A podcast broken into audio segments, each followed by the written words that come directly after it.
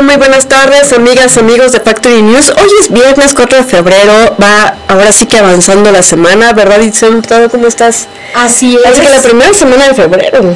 Es la primera semana de febrero y es la primera semana en que pues sabemos cómo van a pasar los, todos los meses de febrero.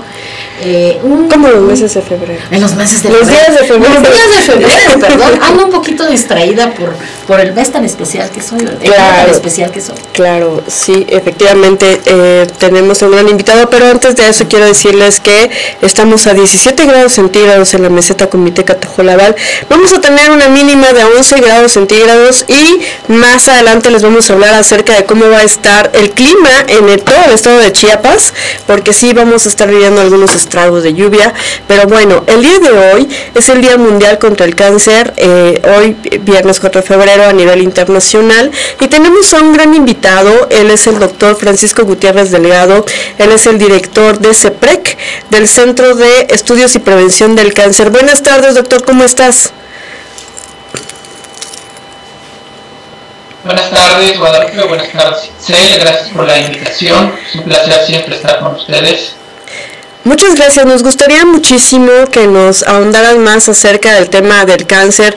En esta ocasión, en este 2022, estamos hablando eh, bajo el lema a nivel internacional por unos cuidados más justos. Bueno, este día existe como una iniciativa eh, de muchas organizaciones civiles, de muchos gobiernos en el mundo, eh, de, la, Organización Mundial de la Salud, de la Unión Internacional eh, contra el Cáncer, y básicamente busca generar conciencia, busca sensibilizar a la población, a la sociedad, informar, educar acerca de este problema de salud, que es un problema eh, de salud pública en el mundo. Y específicamente en México, el cáncer ocupa el tercer lugar como causa de muerte. El cáncer eh, representa el 12% de las muertes totales en nuestro país, quiere decir que uno de cada 10 muertes se debe a esta enfermedad. Y cada año en nuestro país se diagnostican aproximadamente 190 mil enfermos y mueren eh, también un aproximado de 90 mil pacientes al año. Esto en cifras eh, más eh, redondeadas quiere decir que un 50% de los pacientes diagnosticados con cáncer fallecen durante un año. ¿Cuál es la situación con respecto a los cánceres más frecuentes que ocurren en México? En el caso de la mujer, sigue siendo el cáncer de mama, seguido por el cáncer de cervix. Aproximadamente 17 mil mujeres eh, se diagnostican cada año con cáncer de mama, ¿sí? muere aproximadamente la mitad, y aproximadamente 13 mil mujeres con cáncer de cervix se diagnostican. Eh, para, para fines estadísticos, pero que son seres humanos, 15 mujeres fallecen diariamente por cáncer de mama, 10 mujeres fallecen por el cáncer de cervix. Otro tipo de tumores también frecuentes son, en el caso del hombre, el cáncer de, próstata, con un promedio de 13 mil casos eh, al año. Y eh, de igual manera, el cáncer de próstata, que es un cáncer que puede diagnosticarse de manera temprana, está cobrando muchas vidas, sobre todo en la población de hombres mayores de 60 años de edad. Y aquí influye mucho la educación, la detección temprana. Bien, otro tipo de tumores que también son frecuentes en nuestra población son el cáncer de pulmón, con un promedio de 3.000 casos al año, el cáncer de estómago y el cáncer colorectal, cáncer colorectal unos 7.000 casos, el cáncer de estómago aproximadamente unos 5.000 casos. Y de ahí, bueno, hay otro tipo de, tumores eh, menos infrecuentes, pero no por eso em, delicados en cuanto a su diagnóstico, en cuanto a su atención. La pandemia por COVID vino a agudizar este problema. ¿Por qué? Porque desafortunadamente hubieron eh, un cambio de actividades en los hospitales, muchos hospitales se convirtieron en hospitales para atención de enfermos eh, COVID. eh, se tuvieron que cancelar las consultas externas, se tuvo que eh, diferir, cancelar eh, muchas cirugías oncológicas, tratamientos con quimioterapia, tratamientos con radioterapia, hubo retrasos obviamente en el diagnóstico temprano, en la atención temprana, y esto ha repercutido en el hecho de que la, la enfermedad se esté diagnosticando en etapas más avanzadas. Hasta antes de la pandemia, aproximadamente 7, 8 de cada 10 pacientes se diagnosticaban en una etapa donde la enfermedad ya se había extendido más allá del sitio original. Por ejemplo, si había comenzado en las mamas, bueno, pues las mujeres se diagnosticaban ya con la enfermedad en los pulmones, en el hígado, en los huesos o en el cerebro, por poner un ejemplo. Y ahora con la pandemia, bueno, la situación empeoró porque estamos viendo que entre 8 o 9 pacientes con cáncer están llegando ya en etapas más avanzadas, lo que implica, bueno, más gastos, una, sobrecarga más para el sistema de salud, porque hay que gastar en, tratamientos más, más caros, con un mayor deterioro en la calidad de vida, con menor expectativa de vida.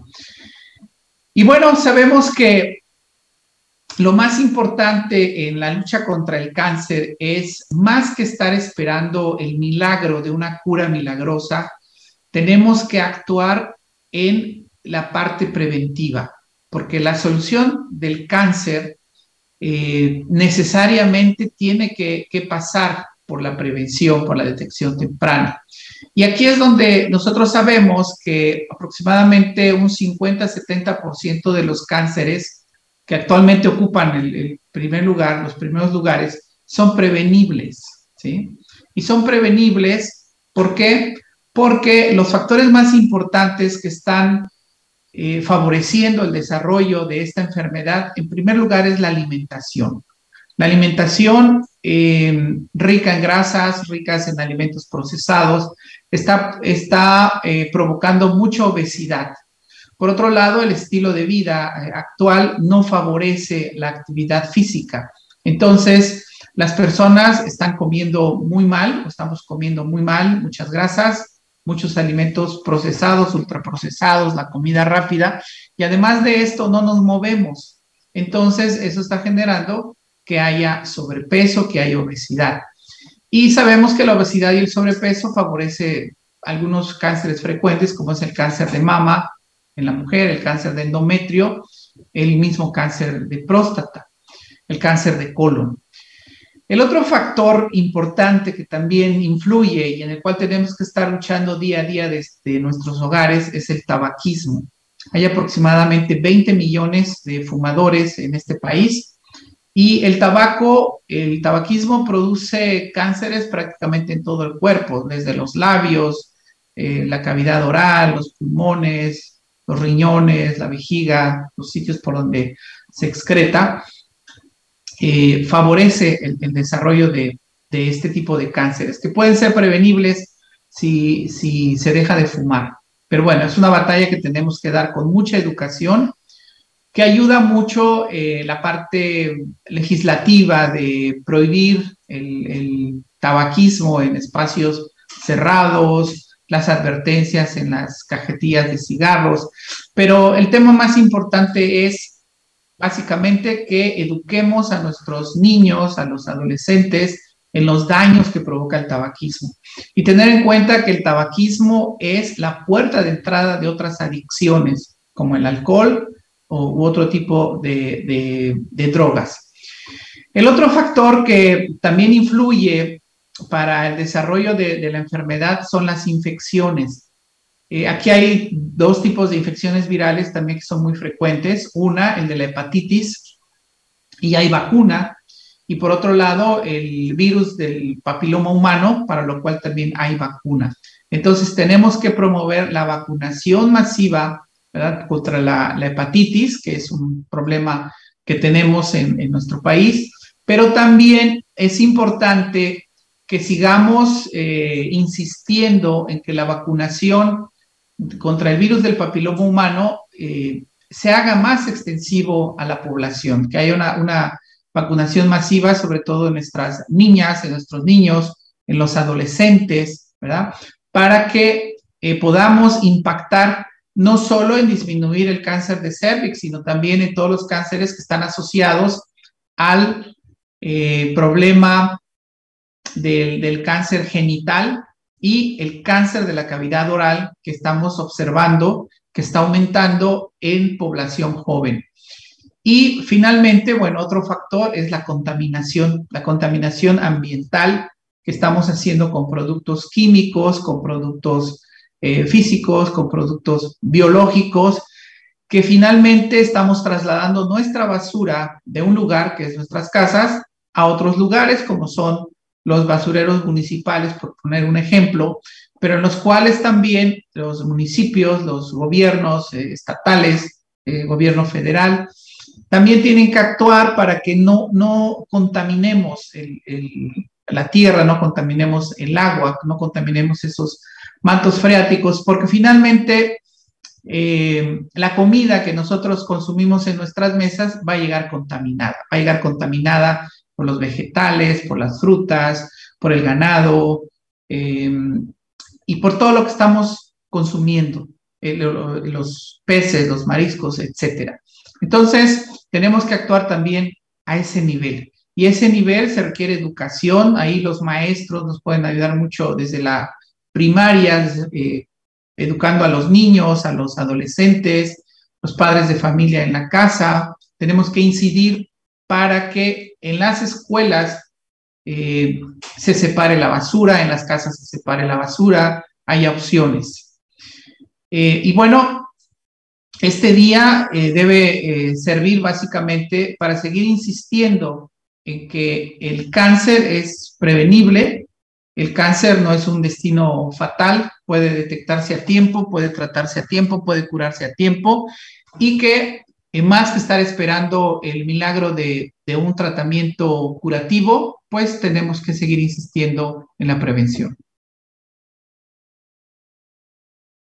todo lo que nos has dicho es súper importante para que nos cuidemos el cáncer.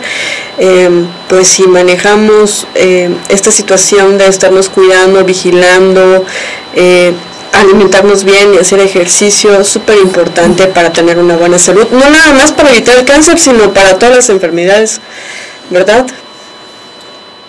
Sí, las enfermedades asociadas y las cuales el país es líder, como la diabetes, la hipertensión, que provoca muchos problemas asociados. Bueno, muchísimas gracias. Hay que tomar acción, sobre todo en, los, en los tips o más bien en los consejos que el doctor nos está dando, porque es muy difícil mantener una vida sana. No es, no es imposible, es es cuestión de disciplina. Sobre todo cuando creces con una cultura y una educación en la que tu alimentación no te ayuda para nada, ¿no? O estamos corriendo todo el tiempo trabajando, o estamos sentados todo el tiempo porque nuestro trabajo así lo amerita, pero nos olvidamos de hacer ejercicio. Y con la pandemia se vino a sumar más esta situación en la que eh, pues no nos movemos mucho ahora sí que nos fuimos a los extremos, o mucha gente hizo mucho ejercicio o muchísima gente se quedó en casa, que fue lo segundo, lo, más, eh, lo que generó más, lo que tú dices, porque vamos a leer algunas noticias que se incrementó el 70% del cáncer en México precisamente por todo lo que nos dijiste el día de hoy. Bien, pues muchas gracias por el espacio y ustedes como mujeres tienen líderes de opinión pueden influir pueden impactar positivamente en el sector femenino para que como madres, como esposas, como compañeras de vida, eh, puedan influir en los hijos, puedan influir en sus esposos, en sus eh, compañeros, para que la situación de salud cambie. Gracias, doctor. Esperamos que no sea la única ocasión que estás con nosotras. Gracias por la invitación y, con ustedes nuevamente cuando vuelvan a invitarnos. Gracias, buena tarde. Esto es Tacto News. Vamos a un pequeño corte y regresamos.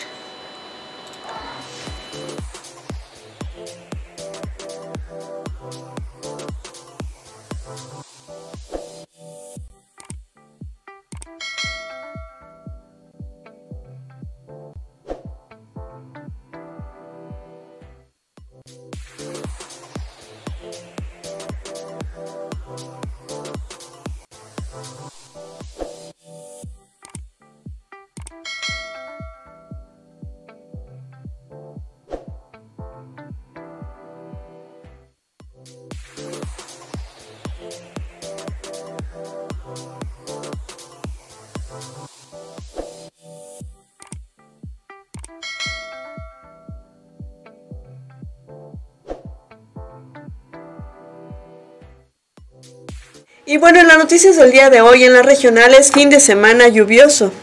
Investigan FGE homicidio triple. En las estatales, el 70% descubre tarde el cáncer. Pescadores llevan más de 20 días desaparecidos. Y a nivel nacional, Andrés Manuel López Obrador agradece el respaldo de embajador de Estados Unidos a reforma eléctrica. Cifras de cáncer se disparan en medio de la pandemia. Consumo privado, liga cinco meses de avance en noviembre, dice el INEGI. Y bueno, estas son las noticias. Eh, pues fíjese que eh, este fin de semana advierte con agua que las afectaciones iniciarán desde este viernes porque vamos a tener un fin de semana lluvioso. El viernes y sábado teniendo una recuperación en las temperaturas para el próximo domingo. A través del monitoreo que mantiene la Comisión Nacional del Agua con agua, se dio a conocer que este fin de semana podría ser lluvioso y frío en el estado de Chiapas y en gran parte de la región sureste del país y lo correspondiente al reporte que mantiene a través del organismo de Cuenca Frontera Sur, el meteorólogo Oscar Rascón señaló que dichas afectaciones iniciarán a partir de hoy viernes y mañana sábado teniendo una recuperación en las temperaturas para el próximo domingo. Explicó también que dicho panorama se deriva del Frente Frío número 28 que por el momento se mantiene por el Golfo de México. Sin embargo, tendrá una repercusión considerable en gran parte del estado de Chiapas. El viernes se va a incrementar los nublados con potencial de lluvias intensas, eh, eh, intensas en Mezcalapa Norte, bosques, Tulijá, selva e incluso meseta comiteca, con lluvias intensas asociado a los vientos frescos del norte que estarán con presencia en toda la entidad.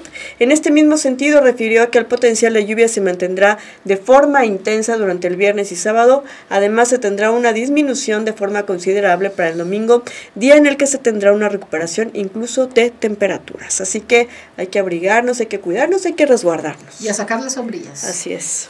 Bueno, y por otra parte, investiga la Fiscalía General del Estado a través de la Fiscalía de Distrito Fronterizo Sierra. Inició la carpeta de investigación en contra de quién o quiénes resulten responsables del homicidio cometido en agravio de tres personas de sexo masculino no identificadas en el municipio de frontera Comalapa, Chiapas. Luego de conocer la noticia criminal, al lugar de los hechos acudieron elementos de la Policía Ministerial Preventiva, Sedena, Policía Estatal Fronteriza y de Servicios Periciales en la cajuela de un vehículo vehículo marca Nissan tipo Suro color blanco sobre el tramo de carretera Comitán, Ciudad Cuauhtémoc, municipio de la frontera con Malapa. Se encontraron tres personas sin vida de sexo masculino en calidad de desconocidos, los cuales fueron levantados por servicios periciales y trasladados al CEMEFO de Comitán para la necropsia de riesgo eh, eh, de rigor que esta fiscalía realiza eh, tras las primeras diligencias conforme al protocolo de homicidios. Y bueno, ¿cómo está el cáncer en Chiapas? En 2020 se presentaron 400 defunciones hospitalarias en Chiapas a causa de tumores, 208 mujeres y 192 hombres, de acuerdo a lo que reportó el INEGI. E en el Día Mundial contra el Cáncer, que es hoy que se conmemora, hoy 4 de febrero, con estadísticas que van a la alza en México y como la tercera causa de muerte, el Instituto Nacional de Cancerología reconoció que 7 de cada 10 pacientes buscan atención médica cuando la enfermedad está en etapas avanzadas. El Instituto Nacional de Estadística y Geografía dio a conocer que solo en el 2020 se registraron 1.086.743 defunciones en el país, de las cuales 8% se debieron a tumores malignos. La tasa en Chiapas es 6.5 defunciones por cada 10.000 habitantes. El instituto reportó también para el mismo año 400 defunciones hospitalarias en Chiapas a causa de tumores, 280 mujeres y 192 hombres, mientras las entidades federativas con las tasas más altas fueron Ciudad de México, Sonora, Chihuahua, Morelos, Veracruz y, y Colima. Y bueno, también con tasas de 9.7 a 7.8 de funciones. En contraste, las entidades con las tasas más bajas son Quintana Roo, Guerrero, Querétaro, Yucatán, Durango, Guanajuato, Tlaxcala, Tabasco, México, Puebla y Aguascalientes con tasas de 4.5 a 6.4. En México cada año se detectan en promedio 195 mil nuevos casos de cáncer. 30 mil corresponden a cáncer de mama y 27 mil de próstata. Seguidores, eh, seguidos de cáncer de colon, linfomas, tiroides, cérvico uterino y pulmón, entre los más frecuentes. Bueno, y dos jóvenes que pertenecían a Bahía Paredón en el municipio de Tonalán llevan ya desde el 11 de enero desaparecidos, 20 días es para ser exactos, y los familiares ya recurrieron a Protección Civil para este que, que los encuentren. Eh, lo misma, esta misma compañía realizó un sobrevuelo en alta mar para tratar de ubicarlos, pero hasta ahora no han no los han ubicado y menos la embarcación en las que pues estaban eh, transportándose. Eh, los nombres de los eh, pescadores son Luis Javier Cirilo Vázquez, de 23 años, y William Guillermo Castillo Díaz, de 34 años de edad quienes desaparecieron el 11 de enero y son originarios de, la, de Bahía Paredón, Tonalá, según dieron a conocer autoridades municipales. Mientras tanto, Protección Civil del Estado realiza varios sobrevuelos para tratar de encontrarlos. Así también se realizó la búsqueda en embarcaciones pesqueras y tampoco dieron con el paradero de estos dos jóvenes. Y bueno, antes de seguir con las noticias nacionales, eh, pues sí queremos agradecer a Flor de México, que es una empresa de tradición aquí en Comitán y en la región, puesto que son nuestros patrocinadores. Gracias a ellos, a esta gran empresa llegamos a ustedes. La Flor de México es la panadería y pastelería que cuenta con una variedad extraordinaria de pan de la región y de la Ciudad de México. Ahí encontramos desde bolillos, teleras, cupcakes, conchas, trenzas, galletas, panques, baguettes y muchísimos más. Y una de sus áreas especiales es la repostería fina, que ahí pueden hacer el pastel del tamaño y de los kilos que necesitemos. A sus 41 años ya de elaborar el mejor pan, la Flor de México cuenta con varias sucursales aquí en Comitán. Una de ellas está en el Cedro, otra en Fobiste, en Santana y el Centro. Y su matriz está en la colonia Miguel Alemán. También aquí se puede encontrar materia prima para elaborar pan con los mejores ingredientes y de la mejor calidad. La Flor de México la puede visitar por Facebook a través de La Flor de México Panadería y Pastelería. Eh, llamar al 963-632-1510 o vía WhatsApp a 963-178-6118 por si quiere ordenar algo especial. La Flor de México, pan de calidad para tu familia. Y bueno, a nivel nacional, Andrés Manuel López Obrador, el presidente indicó, eh, pues agradeció el respaldo del embajador de Estados Unidos aquí en México por la reforma eléctrica. Muy bien, Ken, le dijo el día de hoy el presidente, indicó que busca cada vez más trabajar en mayor coordinación con el gobierno de Estados Unidos. El presidente agradeció el respaldo del embajador de Estados Unidos en México, Ken Salazar, a la reforma eléctrica que está proponiendo la administración actual, aun cuando esto pueda generar molestia en algunos sectores de empresarios en ambos países. Agradezco mucho las palabras del embajador Ken Salazar. El gobierno del presidente Biden ha sido muy respetuoso y se está buscando que trabajemos cada vez en mayor coordinación, dijo hoy en la mañanera.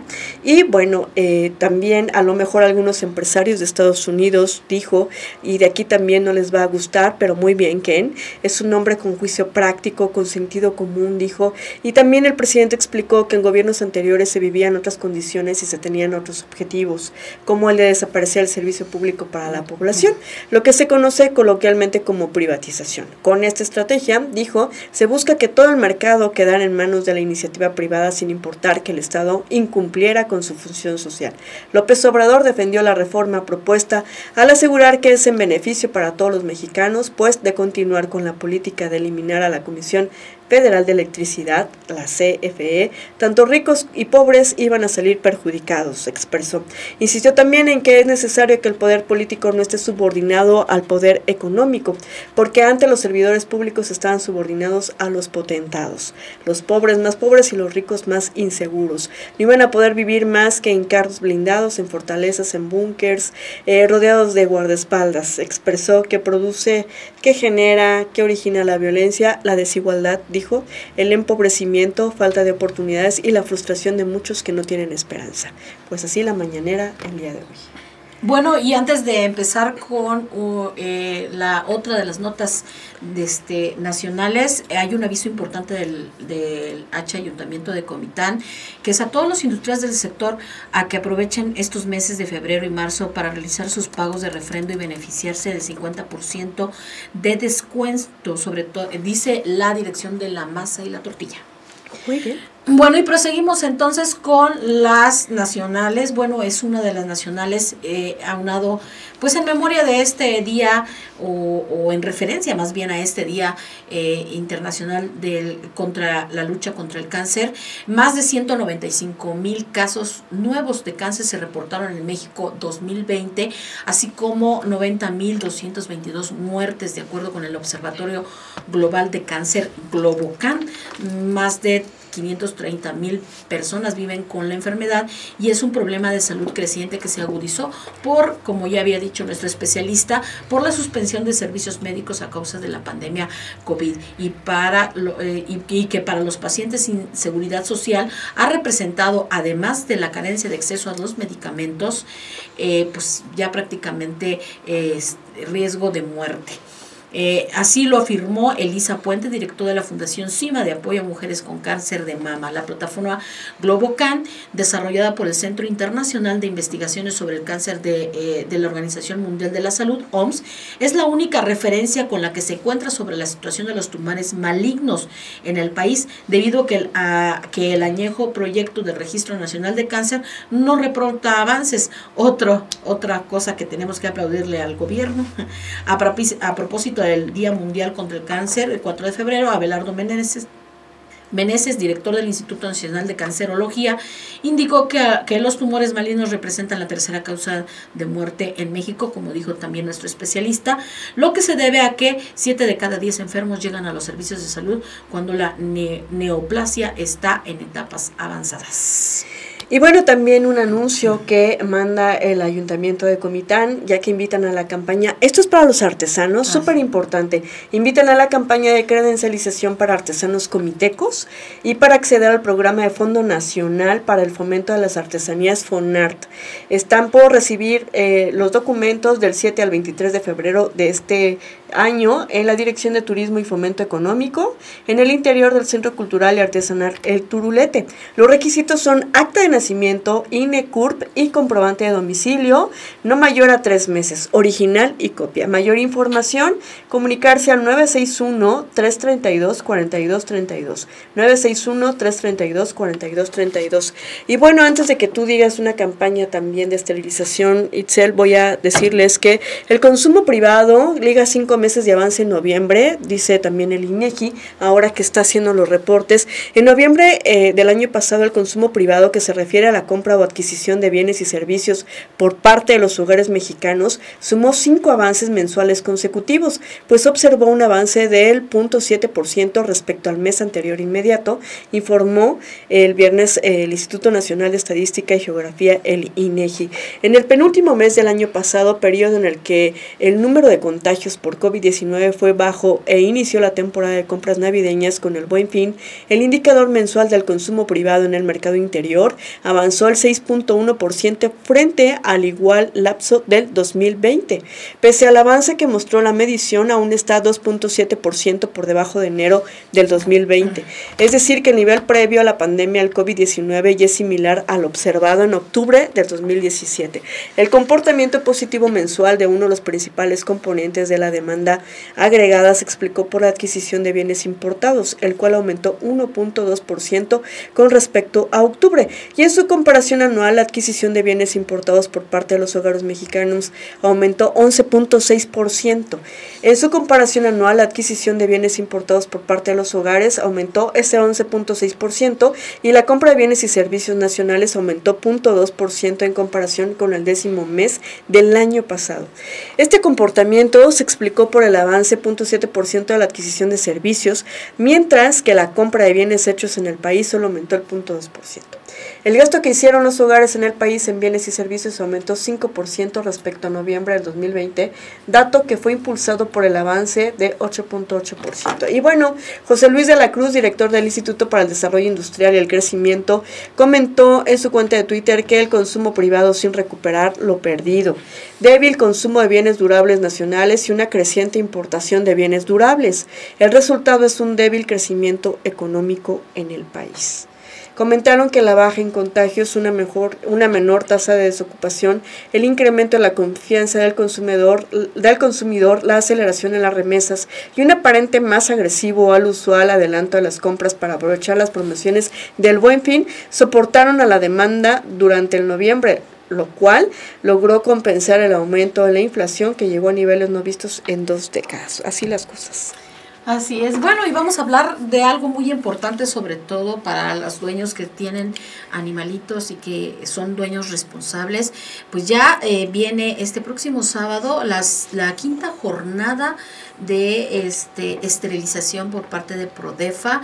Los requisitos en animales son perros y gatos mayores a tres meses, ayuno de 12 horas, hembra no amamantando o recién paridas, embarazadas o en celos, sí se esterilizan, eh, clínicamente sanos, mm, manta para cubrirlos después de la cirugía, perros con correa y si no son sociables con bozal, eh, gatos en morraleta o transportadora segura, eh, medidas sanitarias por el COVID-19, eh, son cubrebocas o caretas obligatoria, máximo dos personas si el animal es grande e hiperactivo, no niños, embarazadas, adultos mayores o personas con enfermedades crónicas, mantener sana distancia. Ustedes pueden acudir a la dirección de la cuarta calle sur Poniente número 53, al lado del restaurante La Casita y el bar Bohemia en el barrio Guadalupe, conocido también como el barrio El 25. Se entregan las fichas a partir de las 8 de la mañana. Las jornadas se realizan en lo, en lo particular, no, no se cuenta con ningún apoyo, por lo que tienen que este, pues, cobrar una una mínima cuota de, de, recuperación, eh, que son el costo de las cirugías, gatos 25 pesos, de perros de talla chica a mediana o los denominados criollitos en 350, no de raza pura obviamente, y perros talla grande de 500 o más pues ahí están todos los datos para los dueños responsables. Sí, así es, tanto de gatos como de perritos. y qué bueno porque esta asociación se ha distinguido y destacado ya durante varios años haciendo esta gran labor. pues muchísimas gracias, eh, pues ya llegamos al final de las noticias y también de la semana. Lo esperamos el próximo lunes con información más relevante, la información más relevante y la más importante tanto de la región, del estado, como a nivel nacional e internacional. Sus amigas y compañeras. Itzel Hurtado y Guadalupe Gordillo, nuestra productora y directora Rosalba Martínez y Dina en los eh, controles técnicos. Los esperamos el próximo lunes aquí porque ya escuchamos quién dijo qué. Estaremos el próximo lunes para escuchar y ver. ¿Quién dijo qué? Hasta luego.